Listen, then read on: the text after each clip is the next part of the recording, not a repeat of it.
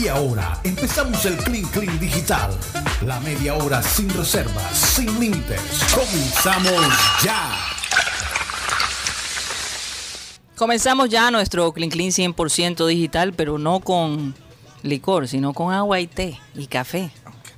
Así que no piensen que estamos tomando algo aquí. No, es licor, así que no se preocupen. Sí, Aunque bueno. pareciera a veces. Pareciera, ¿verdad? Cosa que dice Guti no, Rocha, O, que- o Rocha. Nos van a decir que le estamos echando algo al agua de Rocha. bueno, conversando con, con Edgar Victorino, tú nos hablabas, Edgar, que tuviste esta experiencia de, de hacer... ¿Es una serie o fue una película? Una serie, es Una una, serie. serie, sí. En, en, en Corea del Sur. en Corea del Sur, dos capítulos y, y bueno, fui allá a grabarlo. Ellos eh, graban de una manera mucho más rápida, práctica. O sea, yo les contaba que, que grababan solo, si era plano abierto, solo la frase del plano abierto. Y los actores mm, son estrellas como de Hollywood. Eso allá es como sí, Hollywood. sí, me imagino. Sí, No, sí. Incluso quizás todavía más loco. Sí, sí, La- sí. La presión que ellos sienten, o sea, la gente allá se vuelve loco para los ídolos de, de las series, de Sí. música también. Total. Y es que los hay aquí también. sí. No, la gente La aquí gente también, que claro. y, y hablan, por ejemplo, yo recuerdo conocí a dos personas que el, el cumpleaños feliz lo cantaban en coreano, se lo aprendieron.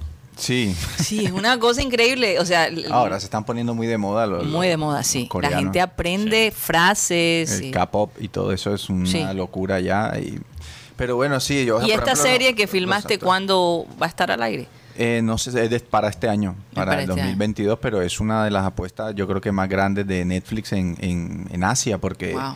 Eso tengo entendido que, por ejemplo, el director quería grabar en una, en una calle de Seúl y como que no conseguían los permisos y entonces la mandó a construir toda entera dentro de un set. Wow. Pero Wow. todo igual, o sea, era los, hasta los cables, la basura, todo, todo. O sea, Ey, pero tremendo presupuesto. No. Le digo, ah, no podemos grabar en esa calle. Lo voy a mandar. Sí, sí, sí. Uno, uno de los chicos me dijo, no, si se gastaran como unos 3 millones de, de dólares construyendo la- las pues. callecitas que él verdad. quería. Y solo después eso que eso se desaparece, Nada, imagínate, se, sí. se van a la basura los 3 millones. Pero claro, lo que debe producir esa película. Sí, Depende, porque si se hizo un lote, ellos pueden mantener quizás esa calle para otro proyecto. No sé. No sé Posible. dónde. ¿Tú grabaste en esas calles que.? que- No, en esa no, Ah, no, no, me lo mostraron porque, Mm. bueno, a mí me trataron ahí también como una estrella. Yo llegué ahí y había todo siempre como que me mostraban todo y me querían como hacer sentir muy muy cómodo, ¿no? Me- me- o sea, te reciben con, con regalos. Ahí me regalaron Wow. un, un sello porque allá es muy típico que la gente tenga como sellos con sus nombres. Ah, sí, claro. Ya. Es verdad. Los Y- chinos lo hacen. Eso es muy asiático. Entonces me sí. dieron un, un paquete con un sello y tinta roja que es de buena suerte para que Mm. firmara los contratos en, con mi nombre en coreano. O sea, son como muchos detalles y muchas cosas que de verdad impresionantes. O sea, y los actores, o sea, yo, yo solamente les veía cuando llegaban a grabar. Ellos estaban como en otro lugar, en silencio, todo era bien curioso, Pero, pero tú lo hiciste en español. perturbador, como dice él. ¿Por qué lo hiciste con el acento español la película? No, era en inglés, en inglés. Ah, en inglés, sí. O sea, era en inglés y... Y los coreanos también hablaron en inglés. En inglés, sí, sí, sí. O sea, las escenas eran en inglés con ellos y bueno, pero sí, o sea, una todo todo así. A mí me, me preguntaron que si querían que me vistieran, por ejemplo. O sea, yo ellos me, en vez de que yo me vistiera yo solo, tenían a unas personas para que me pusieran la ropa. Ya. ¿Y qué decidiste tú? No, no, yo le dije. No, no, no. no. Yo, yo me vestí solito. Pero, pero cosas así. que Rocha no, hubiera dicho, no, a mí que me vistan. Seguro Yo que soy un bebé. Que me cambien los pañales. Lo que diría, lo que diría Rocha. Lo que diría Rocha. No, eh, eh, todos te recordamos con el papel del pibe. ¿Cómo fue primero para llegar, para ganarte ese papel? Ah, es Y- que Rocha no estaba la primera vez. No, no, no, y es que mucha gente lo recuerda. Sí, es verdad. Sí, Que mucha gente Claro, lo claro recuerda. que sí. Y aparte, ¿cómo fue de pronto ese momento de interpretar al pibe? ¿Y cómo sería un pibe español? Aunque, aunque eso, es verdad que eso ya lleva años, ah, pero Sí. eso es ¿Cuánto eso? inolvidable. eso que 20 selección. años. No, No, no, menos, 15. No, No, como... no, tampoco. Muchos años, siete, para, ocho años. para nosotros los milenios, ¿verdad? Fue como para el, 2014, para el 2014 más o menos. ¿no? 2014. Como sí. unos nueve años, sí. eso- bueno, sí tiene, sí tiene tiempo, pero es verdad que la gente se acuerda mucho de eso. Claro. Aunque después fue, el- o sea, después Caleb Morales, la, la telenovela esa de Caleb Morales Ah, también sí, tuvo sí. mucho éxito. Y estaba ahí Ese también, papel sí. de Carmelo. Que 2013 Y la lo que ha selección. hecho en España que aquí bu- también, y obviamente. la, y la- sí, sí, sí. Pero no, eso, bueno, eso ya le hemos hablado un montón de veces, pero siempre para mí yo digo que es como el papel de la vida de uno porque es un ídolo, interpretar un ídolo. O sea, no sé, ya tendría que ser que uno vuelva a interpretar a alguien de ese calibre que uno admire tanto, porque yo a Valderrama lo admiraba muchísimo. Entonces, para mí, mm, aunque haga más papeles en España y cine y todo eso, es que para mí, loco, ¿sabes cómo es la vaina? Ah, marica, esos manes, ah, esa vaina no se olvida nunca. Y que están jugando fútbol. Sí. Bien, yo me puse un profesor de fútbol, o sea, yo soy una persona que yo digo que los actores al final no es que tengan que saber hacer todo, sino que aprendan rápido. Y yo me puse un profesor de fútbol y llegué allí y yo hacía mi, las escenas de fútbol, teníamos un, un doble, ¿no? Para que hiciera las jugadas y tal. Y muchas veces cogían las, las tomas que hacía yo, porque digamos que doble. yo eh, em, imitaba más al pibe, porque como lo que yo hacía era ver cómo él se movía, entonces al final cogían más las tomas mías que las del doble que hacía un futbolista. No, no, lo digo porque el actor que interpretaba a Freddy Rincón, todos decían, hombre, se man se ve que es tronco de malo, porque, pero los demás no, pero menos el que hacía el papel de Aspría, el del pibe, pues se veía que, Sí. que, que tenía menos. movimiento. Eso, eso- eso iba a preguntar. ¿Cuál de ese, de ese grupo de ellos, que era el pibe, Rincón, Higuita y, y Asprilla, cuál era el menos dúctil con el balón? No me va a hablar mal de los amigos. Oye, esos son los colegas. Ah, sí, son los colegas, son los No, colegas, pero, pero yo te O voy a decir una ¿quién- cosa, no te, voy a, no te voy a ¿Cuál decir, usaba, no te, voy a, no te voy a decir cuál de los cuatro, pero hubo uno que hasta con un balón imaginario, o sea, la peló, o sea, la peló. ¿Quién sería ese? Jonel O Álvarez. sea, No, o sea, como que le dijimos como, como que no podía con el balón de verdad. Entonces le dijimos, bueno, pues como, la- como no se ve el balón, imagínate, yo te la paso y tú haces la patada. ser. Y hasta así la peló. Espero que no haya sido el que interpretó Valenciano. Hay varios, sí, Sí, que sí, tuvo el de Valenciana, ya en varios ahí, sí. Oye, bueno, eh, te tocan a veces personajes fuertes. Sí. Eh, en Y Bajo Cero, por ejemplo, Mm. mm, e- esa escena de cuando van en el bus me pareció fuertísima, ¿no? Eh, eh, te confieso que tuve que parar de verla en un momento porque la vi muy tarde y dije, wow, esto no, no voy a poder dormir. Te estaba- te estaba Ya me estresando. estaba estresando bastante. Sí, sí, sí. ¿Te costó mucho trabajo hacer ese papel? Es un, ese thriller es potente, yo Sí. creo. O sea, fuimos número, un número uno durante dos semanas en todo el mundo. En Netflix. Ya, en Netflix, o sea, en todo el mundo. Y de hecho, de hecho cuando yo pregunté por qué me habían llamado en Corea para ese papel y me dijeron Fue que por porque el Cero. director había visto Bajo Cero y dijo que quería que Wow. fuera yo. O sea, no les va a decir, pero realmente eso, esa gente me pagó a mí como, o sea, mucho dinero porque ellos, yo les decía que no puedo, no puedo. Y ellos, "Mm, ¿cuánto quieres más? ¿Cuánto quieres más? Porque eran mis vacaciones. Yo ve- tuve 20 días de vacaciones y los 20 días me los tuve que pasar ya porque tenía que hacer 14 días de cuarentena. Sí. Ah, yo recuerdo que- Yo recuerdo eso. Sí. Me zampé 14 días de cuarentena, pero después Pero- compré pero un fue- carro nuevo. O sea, o sea Valió la pena el estuviste, estuviste más días en cuarentena que en el rodaje mismo. Prácticamente sí, porque luego fueron seis días fuera, de los cuales dos días fueron ensayos y luego los otros cuatro días ya fueron Y- y- moviéndonos de una ciudad a otra ¿Y para cómo es esa cuarentena ya? ¿Qué encerrado? ¿Qué? No, era una cuarentena súper estricta porque realmente tú no puedes salir ni siquiera de la habitación.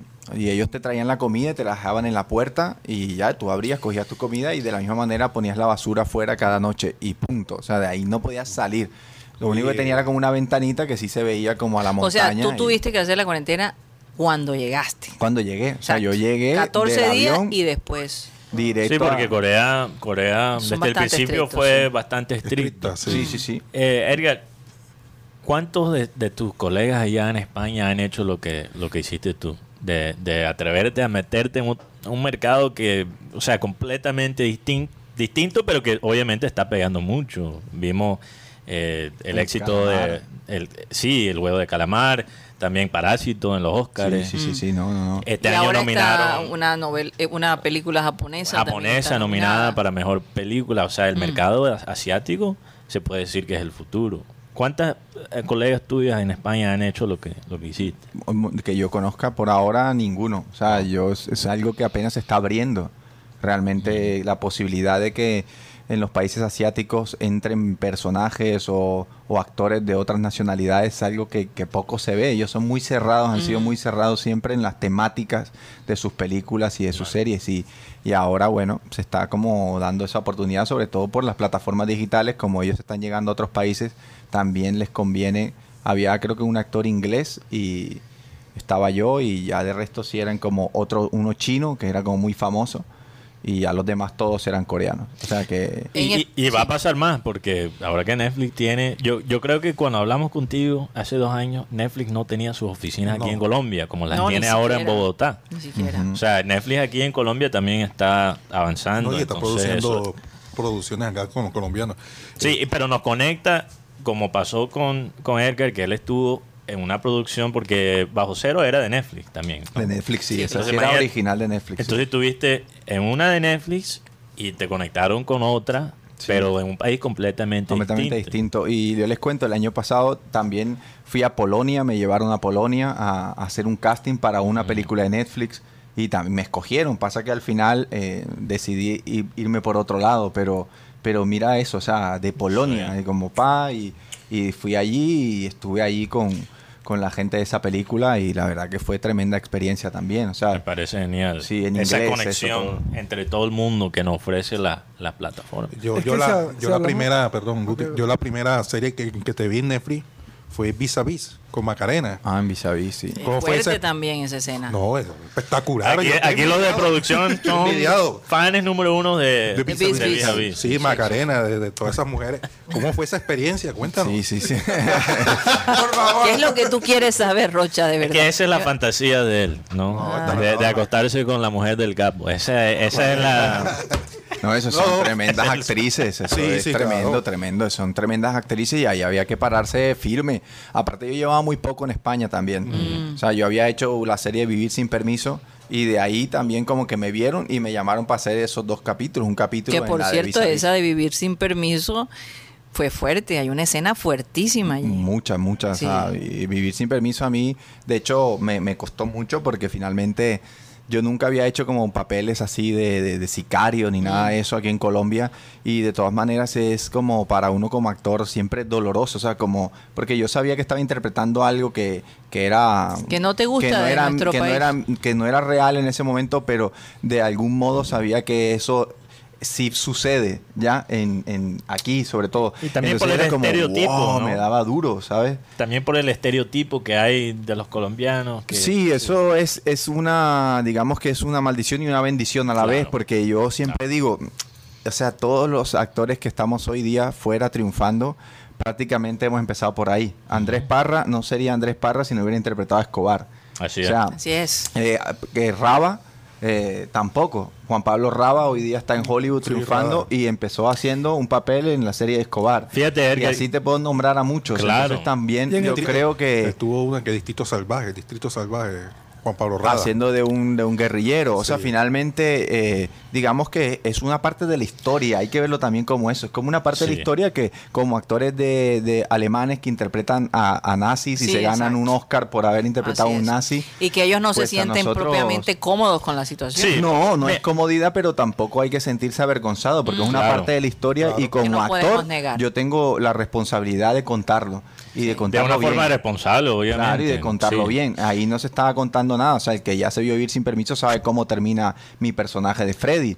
Entonces, ahí no estamos Terrible ensalzando el, eh, al narcotráfico, ni estamos ensalzando, eh, Así es.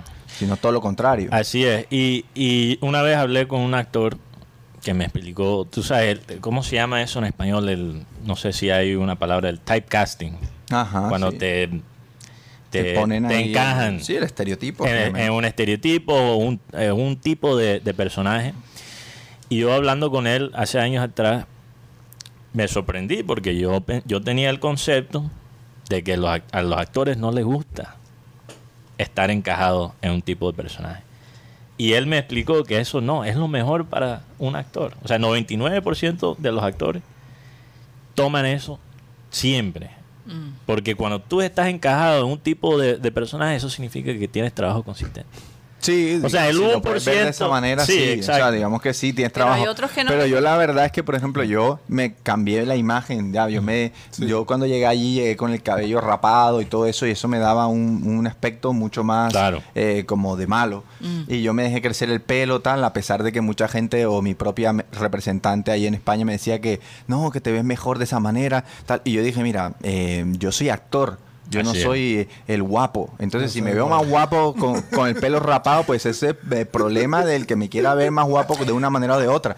Yo Sí. quiero interpretar otros papeles y lo he conseguido. O sea, el año pasado ya estuve protagonizando una serie para Amazon donde hago un papel que está del otro lado de la ley, del lado bueno de la ley y siendo también entre es como Para Amazon. para Amazon un chico que es además de Pero or- orígenes latinos No ha salido pero, todavía. que, ¿o pero sí? que creció en España. Entonces, también es otra cosa que yo me, me esforcé en hacer. Y lo que Mm. te decía, cuando fui a Polonia a hacer ese casting para esa película, me, me dieron el papel, una película muy importante, que es una pe- segunda parte de una película muy importante de Netflix, pero el otro papel era distinto para mí. Mm. Y yo los tenía los dos en la mesa y decidimos coger el, otro, Claro. porque había que salir de ahí. O sea, qué porque el otro importante, era lo mismo. qué importante, qué importante es entender hacia dónde quieres tú llevar tu carrera, porque a veces el dinero no es el que define, sino la oportunidad de tú demostrar tu capacidad actoral. Claro, y, y, el- y la perspectiva que yo comparto Mm. de esta persona, ¿no?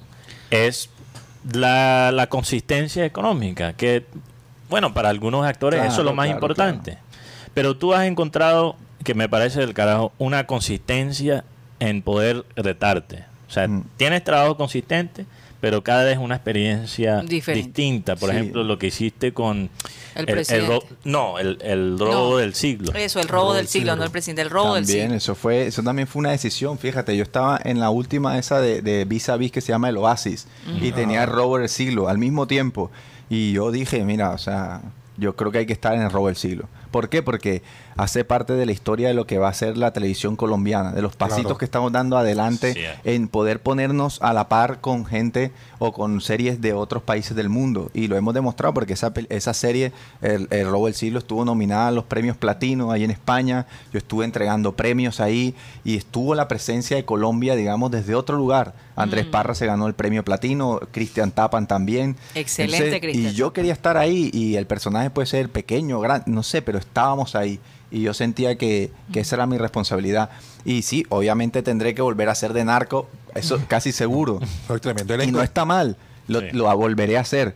Pero también eh, como que poder salir y entrar, creo que ahí está la clave, ¿no? Y, y, nos- y no, y no te vuelves invisible a, a lo- a Colombia, porque de También. maneras tu- es tu país, pero tú empezaste en Padres e Hijos como la mayoría de actores. No, en Padres e Hijos no empecé. ¿Estuviste en Padres e Hijos, no? No, no. ¿O estuviste en Padres e Hijos? Ojalá, y él que es el, que el de los datos se acaba de caer, se acaba de caer aquí un, Se lo un mito. Se lo venimos diciendo, Grábalo. actualízate. No, que bueno, No, mira, mira, mira. Lo que, lo que pasa es Lo que- un lo lo, que pasa es, No, que, es vecino que tuyo. Guti, Guti está teniendo, está, está teniendo más éxito con las mujeres, ¿me entiendes? Y ya eso es lo que Entonces ya primero, perdió, ya. primero cayó los datos de fútbol. Yo le pregunto algo de fútbol y bueno, Rocha, déjame Rocha buscarlo, contesta. déjame buscarlo.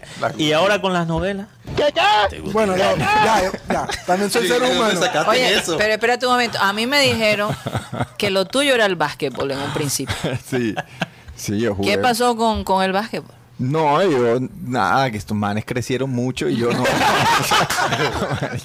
O sea, esos manes medían dos metros ya cuando yo tenía 15 años. Bueno, pero, pero, pero eh, he visto jugadores de básquetbol que no son muy altos y son muy ágiles. Al primer jugador que estaba en la NBA, barranquillero. ah. Ah. Echenique. Echenique. Barranquillero. Ah, tiro más datos que Guti, va. Ah, de eso sí hablamos. Ahí. La realidad es que Guti ahora es un hombre más balanceado. Pero te iba a- lo que iba a hacer era hablando Enamorado. este, el de los datos también. Tu pa- primer papel que yo recuerdo es el de Oye Bonita, Ah, eso sí. Oye, bueno. donde, era, donde eras un...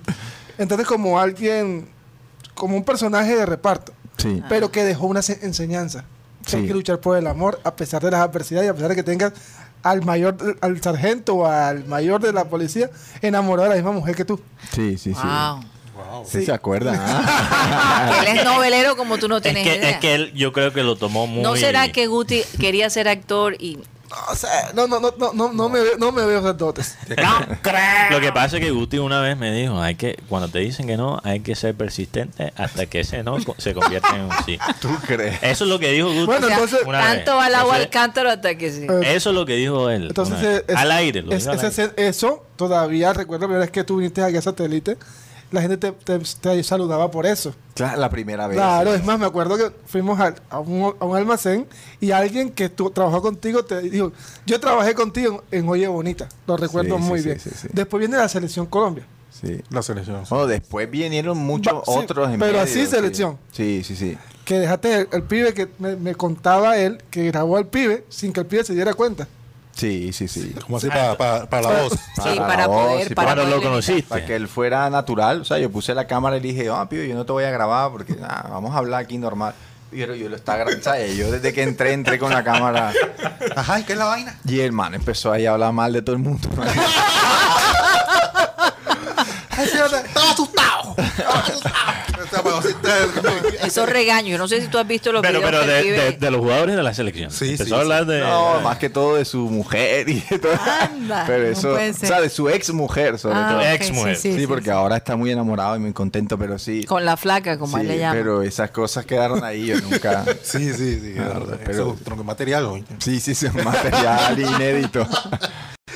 Oye, eh, claro, ¿qué se siente trabajar con Nahua Ninri? Eh, eh, fuiste acompañado de ella en Bija Bis, pero ella aquí salió fue por el tema de la casa de papel. La ¿no? casa de papel, sí, sí, sí. ¿Cómo fue esa experiencia? No, ella y yo nos llevamos bastante bien. Aparte, ella es amiga, o sea, muy amiga de Alba Flores, que es otra que era de, de, de Vis a Vis. Y, y yo ya había estudiado con ella en Nueva York actuación. Entonces, cuando yo llegué al set de Vis a Vis, ya ah, tenía referencias Nayua de mí. O sea, ella Sí. dijo, no, me dijo Alba que, que tú habías estudiado con ella y tal, que, que, bueno, que te cuidara mucho y tal. Y, y bueno, ya fue como muy amable y aparte cuando ya ella me vio ahí que yo me puse con, con el personaje, ella le encantó. Ella Sí. enseguida se, se rió y todo, y enseguida de ver lo que yo traía ahí con, con- con- que yo me había preparado muy bien eso además porque habíamos hecho un cortometraje sobre las maras Mm, ¿ya? sí. y entonces yo tenía mucha información ya sobre, sobre las maras entonces como ese personaje se suponía que era un jefe mara que estaba en una cárcel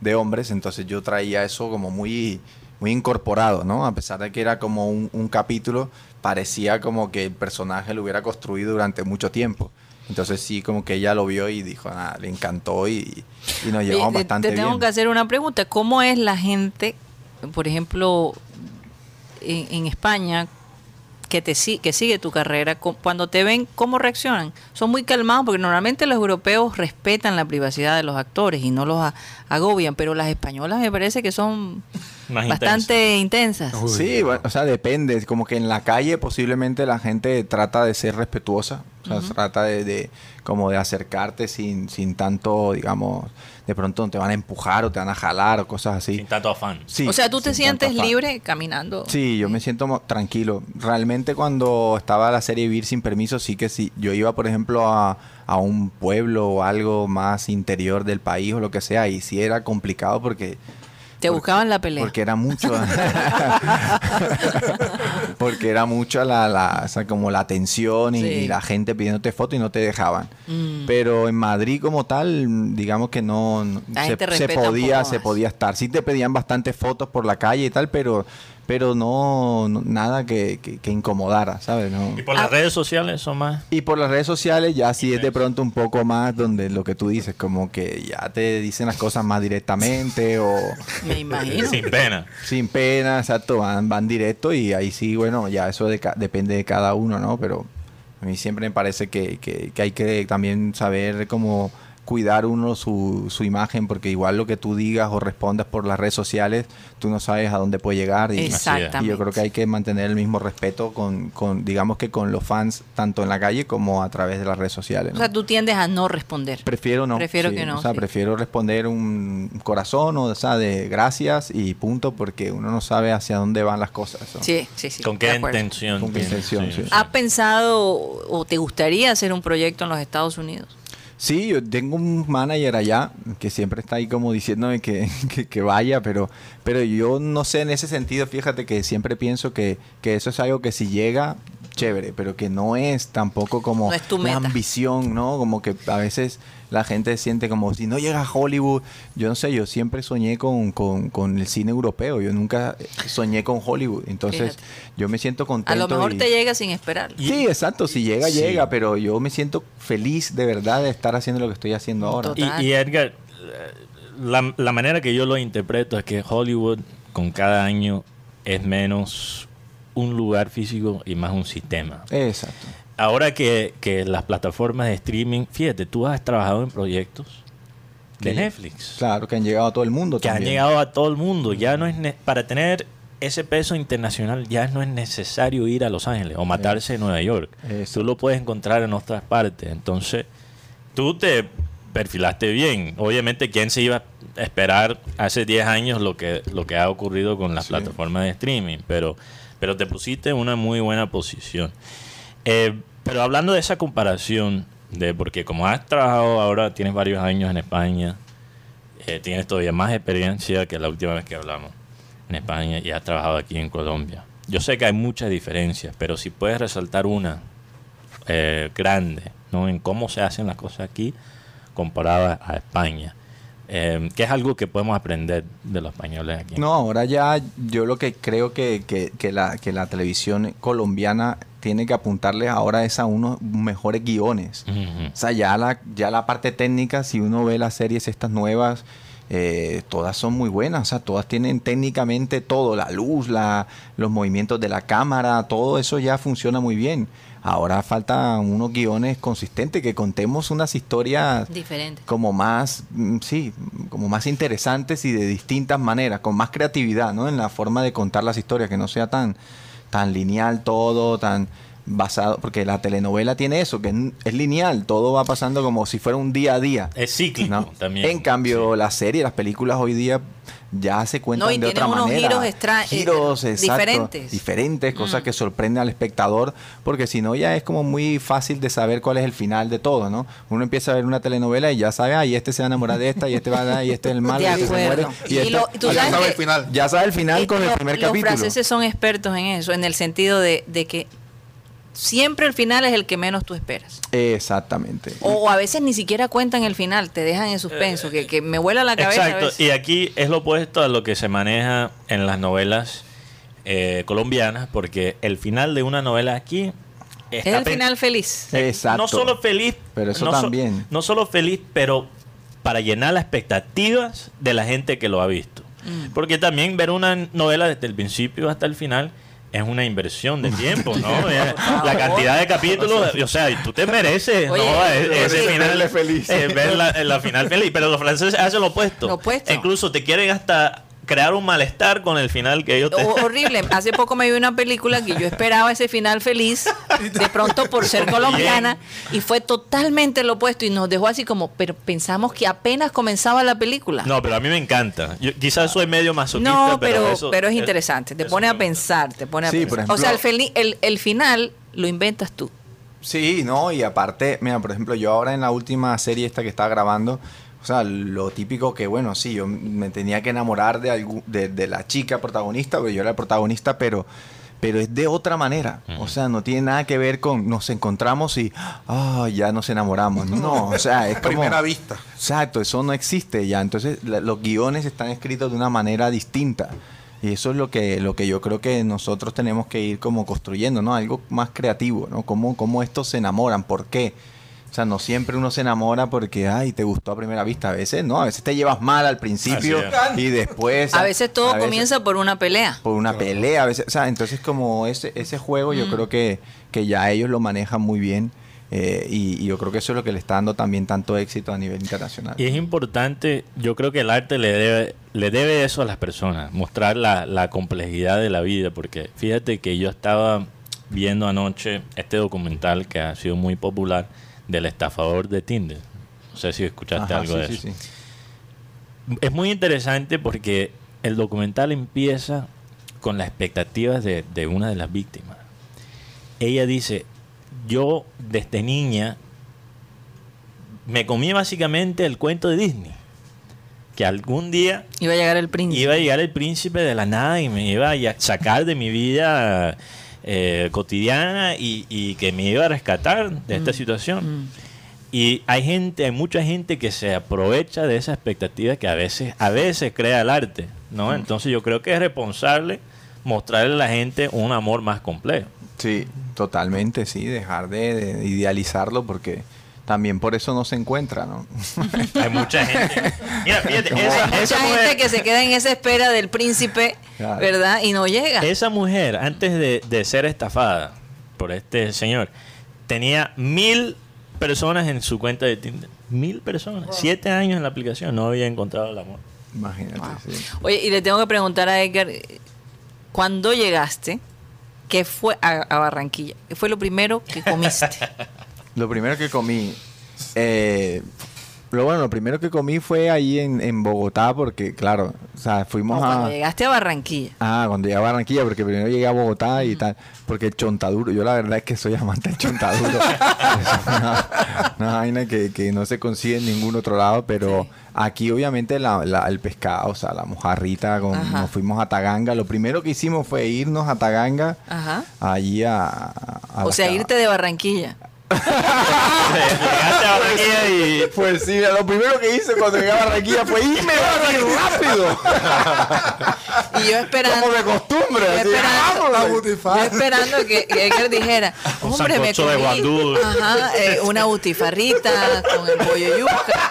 lo primero que hice fue irme de... Irme de aquí lo más rápido. Oye, pero es que, es que eso es típico de, de los barranquilleros en el sentido de que, No, pero de- por ejemplo, a mí me decían, pero tú eres la típica barranquillera que se va en los días del carnaval. ¿Sí o no? Es que eso es típico pero cuando, aquí, pero Sí. cuando tú vives en el exterior, las cosas cambian.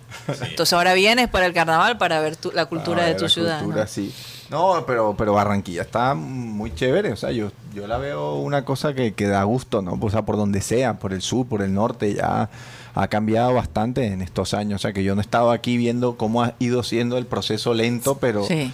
pero que se nota, ¿sabes? No, es que a Yo pesar de la noto, o sea, pandemia. yo lo noto. Dos años esperando a el Yo lo noto. lo del arroyo. El arroyo de la O sea, 54. no, vi- no viviste todo ese bendito proceso. No lo he visto, pero ya llegué y lo veo. Y lo que ves, ya está está listo. Pero son cosas que mejoran la calidad de vida de las personas. O sea, ya allí por lo menos hay un lugar donde uno caminar. O sea, esas cosas son bastante necesarias y, y se notan, se notan. Ese, arroyo- ese arroyito se llevó buena gente, ¿te acuerdas? Edgar? Sí, sí, sí. Tocaba coger, ayudar a los de los taxis a sacarlos porque se la- Se el arroyo era muy fuerte. Pero ustedes, bueno, ustedes se conocen desde qué edad. De niño, ¿no? De niño, sí, sí. vivimos por la misma calle. Sí, claro. Jugábamos ahí al fútbol. ¿Y peleaban de vez en cuando nadie se metía? No, con él no. No, yo soy- yo con él no pacífico, peleaba, no, ¿verdad? Sí, sí, sí. Pero tú peleabas con los niños de la cuadra. Algunos sí, con algunos sí. Ah, pues, barranquillero que se respete se dio trompa una, una vez en la cuadra. Claro. ¿Sí o no? Eso es un clásico. Necesario, necesario. Oye, eh, Edgar, yo recuerdo que cuando hicimos la entrevista por Zoom en la Sí. pandemia, que tú estabas leyendo bastante sobre la historia.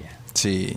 Eh, tú ¿Terminaste la sí, clase? Sí, hasta, hasta dónde llegaste. ¿Qué- ¿Cuál fue el- la cosa como más interesante que aprendiste en ese tiempo? No, yo sigo, Solo, yo sigo sí. leyendo, o sea, no, no he parado. De hecho, ahí empecé como a tener más tiempo para eso y, hice todo, todo el estudio que quería, pero ahora sigo. Ahora estoy, por ejemplo, me estoy leyendo un libro sobre ya historia del arte, o sea, como ya pa- todo ya como la parte política ya la he como Desglosado. eh, desglosado y y ahora estoy con la parte de historia del arte, como también viendo cómo conectan todas esas cosas, ¿no? De, por ejemplo, el barroco, cómo, cómo...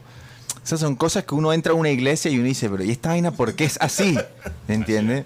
Y entonces ahí te, te das cuenta que es así porque estos manes, Martín Lutero hizo la reforma protestante y como él quitó todas las imágenes, la iglesia tenía que poner más imágenes para que dijera, o te quedas con nosotros o te vas con Lutero. O sea, Así es. ¿sabes? Curioso. Y Lutero cómo- era medio puerco, entonces o sea, querían... te- te- sí, sí, ¿sabes? Es muy- mucho más bonito como Sí. que empiezas a ver todo de otra manera. O sea, yo llego ahora a cualquier lugar y me fijo en los cuadros que hay.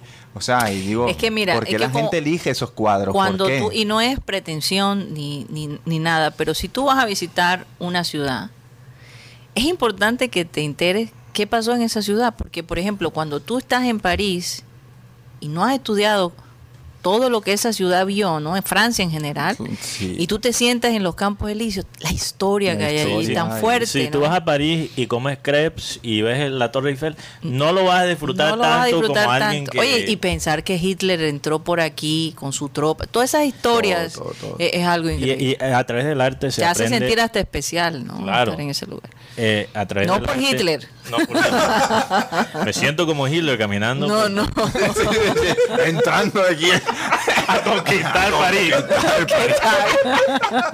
Te van sacando de una. Eh, no, sí, te botan del- de Europa entera. No. Eh, y a través del arte se conoce, se, se aprende de muchas cosas, ¿no? Porque el arte no existe en un vacío. No, no, no. Está conectado Es al- consecuencia de todos los movimientos sociales y políticos de, de cada época. O sea, y bueno, pero eso es conectando con todo eso. Yo lo que siento que eso me ha permitido también es como sentirme más seguro ante ante eh, lo que yo me enfrento día a día, que es vivir en un país como extranjero.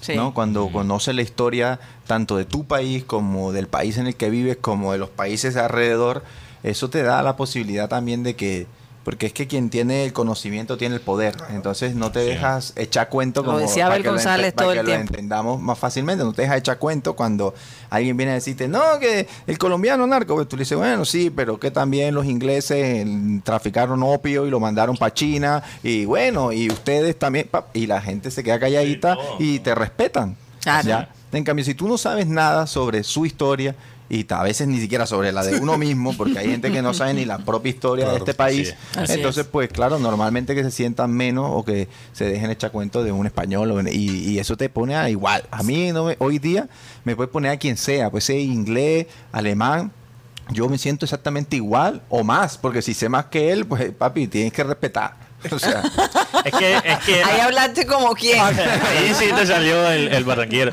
Lo que pa- sí, es que lo que pasa es que el autoodio te hace eh, cerrar la mente, no quieres ver la historia y te das cuenta que realmente, porque yo creo que hay gente que ve la condición de Colombia y, y siente que es, es la condición que a nosotros eh, Nos merecemos. nos merecemos. Sí. Y quizás hay, hay algo de verdad en eso, ¿no? Porque hay una historia negra, pero no, no, es, no es toda la verdad. Claro. Yo creo que hay otros factores que, que no elegimos. Y Mm, a, cono- a conocer a, a la historia de Colombia uno se da cuenta que esa frase, la malicia indígena, es chimba. claro. Yo prefiero usar la malicia española, el que, el que claro, piensa de eso. Claro. Sí, no, y, no, y vamos a reemplazarla con... Sobre todo yo, mira, yo al- a- muchas veces lo que también le explico a, a gente es como decir, la cuestión es que los países tienen distintas edades, entonces tú, no, tú tienes que darle un tiempo a este país también para que pueda irse uniendo en, en una misma eh, identidad, porque Mm. Ah, yo siento que el tema de Colombia aún sigue siendo la identidad, o sea, todavía estamos muy diferenciados entre los blancos, los indígenas y los negros, o sea, De este acuerdo. país todavía sufre de esa vaina, pero es que no lo queremos ver. No lo queremos. Y, y No, nos y tú sabes sentimos cuánto- como muy orgullosos de la selección Colombia y tal, pero en realidad Sí. los negros están por allá, los indígenas son una minoría que no las dejan salir de por allá y, y los otros son los que manejan el país. Tú y te entonces, o sea, tú solo te das cuenta de que eh, esa mentalidad nos las meten desde niño. desde niño. Y tú piensas que no eres así, pero cuando estás en el exterior te das cuenta que eso está en ti, por la manera como te expresas, ¿verdad? Entonces, eh, yo recuerdo cuando me iban a visitar algunas amigas eh, de, de Barranquilla a, a Estados Unidos y, y mi esposo decía, eh, ojo que esa expresión suena un poco racista. Y yo decía, no, pero yo no soy racista. Pero me daba cuenta por lo que decía. Y cuando venían, cuando venían a visitarme y, ve- y veía a mis amigas hablar, decía, wow, ahí lo veía. Algo que, que, que realmente no nos damos cuenta. Es algo que nos inculcan Sí. increíble, de alguna manera desde niños. Yo creo que necesitamos tiempo, o sea, Mm. tiempo, que pase el tiempo para que realmente haya una cosa como más, un mestizaje más fuerte aún, Mm. porque en realidad el mestizaje ha habido, pero, pero, pero hoy día eh, hay como una división de, mira, o sea, yo no me voy a casar con una mujer negra. ¿Sabes? Un hombre, digamos... O un estrato O, social o el más hijo bajo que el sale. Claro, el hijo cambio, que sale más blanco es el preferido. Es el preferido. Exacto. Entonces, Ay, el blanquito de la familia. Mm. Esa identidad todavía hay que como asumirla que nosotros somos eso justamente que Colombia es el blanco, el negro y el indígena. O sea, que, somos los tres.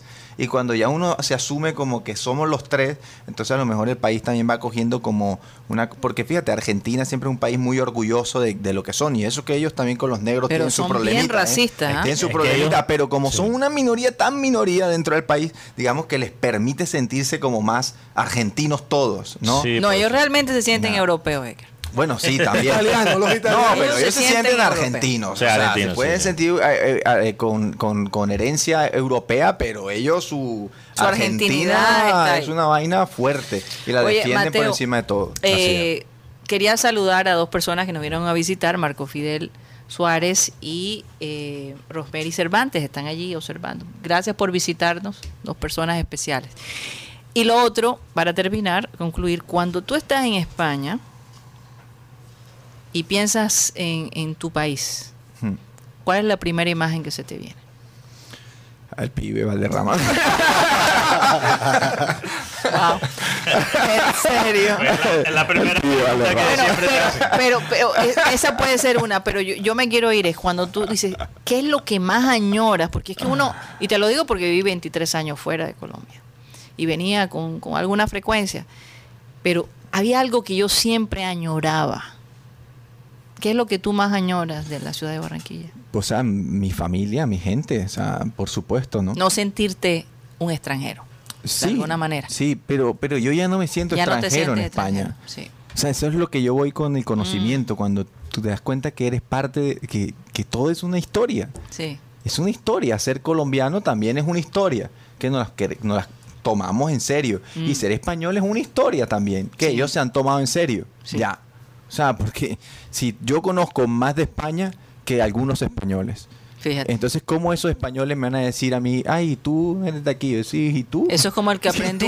¿Y tú? ¿Y tú? eh, Dime, eh, en el 75, y tú- ¿qué pasó en tu país? No sé. Ah, bueno, yo sí te digo, pa, pa, pa, pa. Entonces, si yo sé más Mm. que tú de tu historia, entonces, ¿cómo, ¿con qué cara tú me dices a mí que, Que yo no. no. soy español y que tú sí lo eres? ¿Ya? Entonces, o sea, sentirse colombiano también es lo mismo. Mm. No, es, no es no solamente nacer en el país, sino saber de él, ¿ya? Conocerlo Sí. a fondo. Y no porque no viva aquí, soy menos, porque esa es otra cosa que me dicen muchas veces. Ah, que tú te fuiste, que tú no quieres a tu país. A veces, a Hay veces, que desde irse. a veces hay, Hay que, que irse. y a veces desde afuera también haces más que Que aquí. quedándote dentro. ¿no? Entonces, como quitarse todas esas ideas y, y- y- y evidentemente mi gente es lo más que yo más extraño porque finalmente cuando llego a Colombia lo primero que hago es abrazar a mi madre, a mi padre Mm. y, y- y a mis amigos, ¿no? Sí. Que son las personas que... No, y uno vuelve a su esencia. Porque Sí. a veces es importante cuando uno está por fuera tanto tiempo recordar de dónde vienes. Es como Mm. importante para mantener un poco eh, sanidad mental, yo diría. Pero me encanta manera. eso, Edgar, que la identidad es una historia, porque las historias se pueden modificar. Total. No, no siempre tiene que ser la misma historia. Totalmente, está en nuestras manos cambiarla, la de este país. O sea, yo creo que se puede. Definitivamente. sea, yo creo que se puede. Y si no- y tenemos a nuestros hermanos chilenos que han cogido el país co- por sus propias manos Así es. y la están cambiando, los jóvenes. Entonces nosotros creo que también Tenemos ese potencial. desde donde cada uno puede. O sea, yo creo que yo creo que eh, de yo desde el arte, tú desde esta emisora y cada uno desde el lugar que puede como ir tratando de cambiar su entorno, ¿no? Yo Sí. recuerdo que Abel González, y voy a terminar con eso y agradecerte que hayas tomado el tiempo, porque sé que quieres pasar mucho tiempo con tu familia, pero te agradezco que hayas tomado el tiempo para regresar a este lugar que, fíjate, hasta te tenemos ahí en la presentación, aparece. pero te iba, te iba a decir, Abel González siempre decía, ve y explora el mundo. Mm. Ve y explora el mundo, porque cuando tú exploras el mundo, aprendes a conocer un poquito más de los seres humanos, Mm. la cultura, lo que tú hablabas. Si hay algo importante que pueden hacer e invertir es en viajar. Más que comprarse una casa, más que, que ah, porque la gente siempre acumula, acumula, pero viajar te abre los horizontes, te hace ver la vida de otra manera diferente. Y ahí es donde tú vas a incidir en tu sociedad. Traer las cosas que aprendes de afuera para enseñarlas a la gente que amas acá. Así. Así que muchas gracias, Edgar.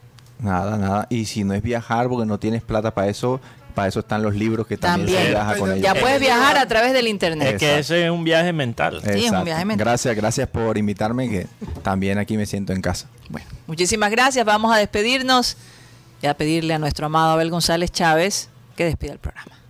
Este es el versículo bíblico de hoy. Dice, ¿qué pasó aquí? loco? Eh, El demonio se me cruza. Cuando voy a leer la Biblia, pa, se me corta.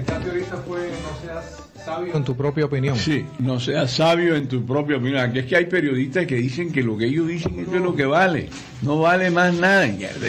Y es un cretinismo tremendo. Durante tres, cinco minutos. Por esto, mis amados hermanos, todo hombre, oigan esto, ah, todo hombre sea pronto para oír, tardo para hablar, tardo para cambiarse o airarse, como lo quieras tomar.